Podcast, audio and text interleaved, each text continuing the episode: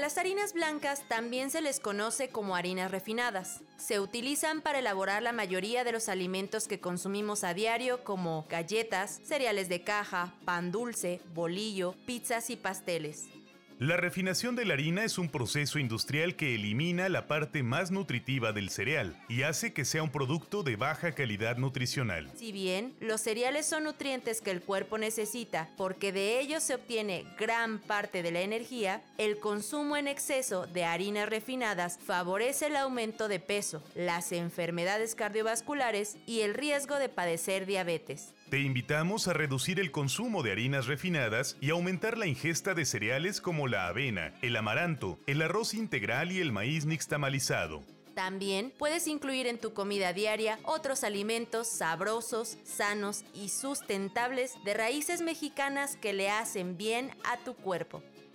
Agrobiodiversidad mexicana. Juntos la hacemos y conservamos. Visita www.biodiversidad.mx.